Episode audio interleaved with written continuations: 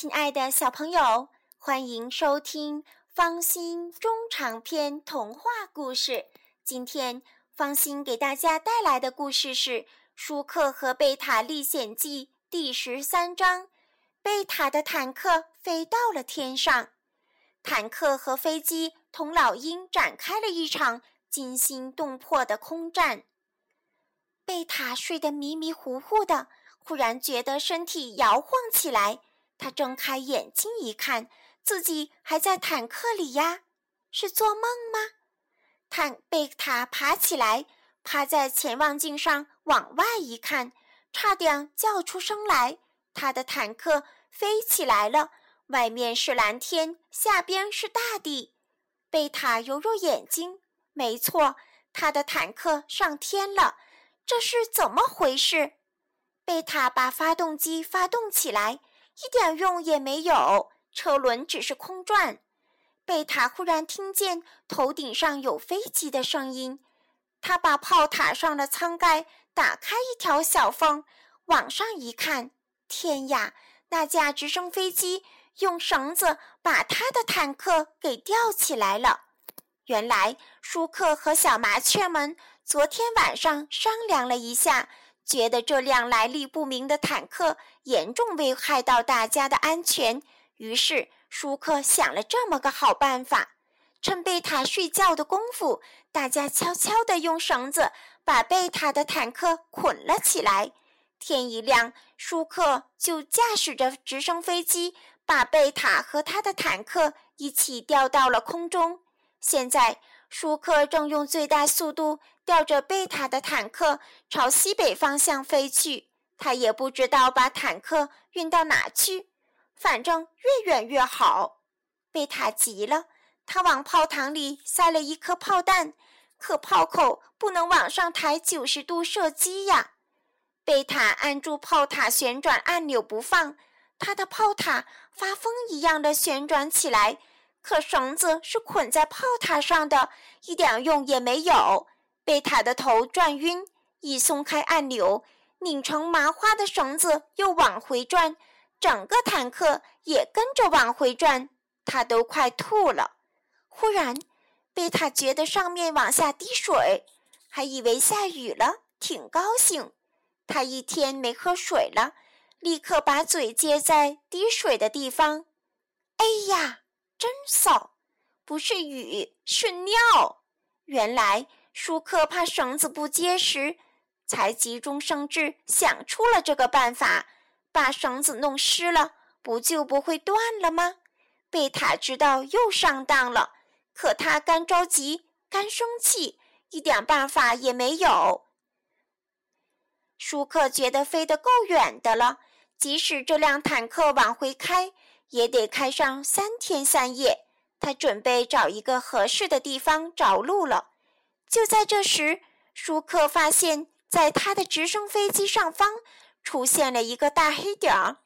那黑点越来越大，舒克觉得脖子后面有点发凉。啊！他看清楚了，那是一只老鹰。老鹰的眼睛最尖。一眼就看清楚，直升飞机里的舒克是他喜欢吃的食物。他收拢翅膀，飞快地俯冲下来。你说怪不怪？贝塔没看见老鹰，但他也本能地预感到有危险就要降临，脖子后面也发凉。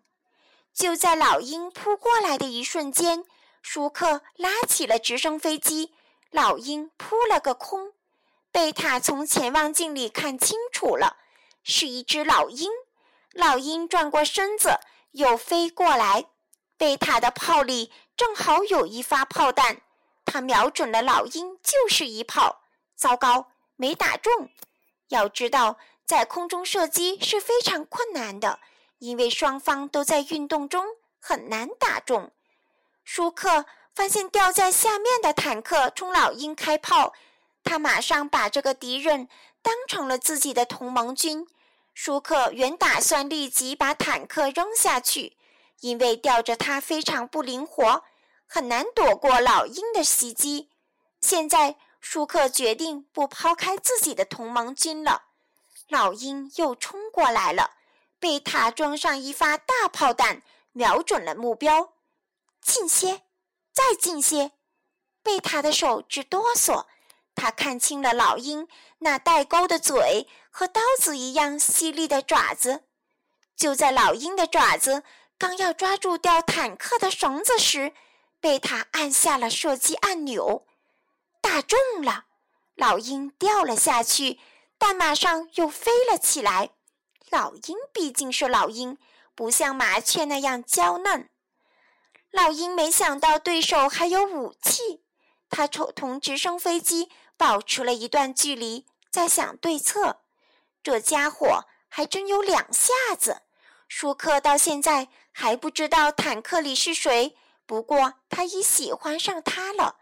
舒克忽然想起直升飞机里有电台，他戴好耳机，对着话筒喊起来：“贝塔的坦克里也有电台。”贝塔不知道它的用处。现在电台里传出了声音，贝塔觉得挺好玩。喂喂喂！舒克在呼叫：“干嘛？？”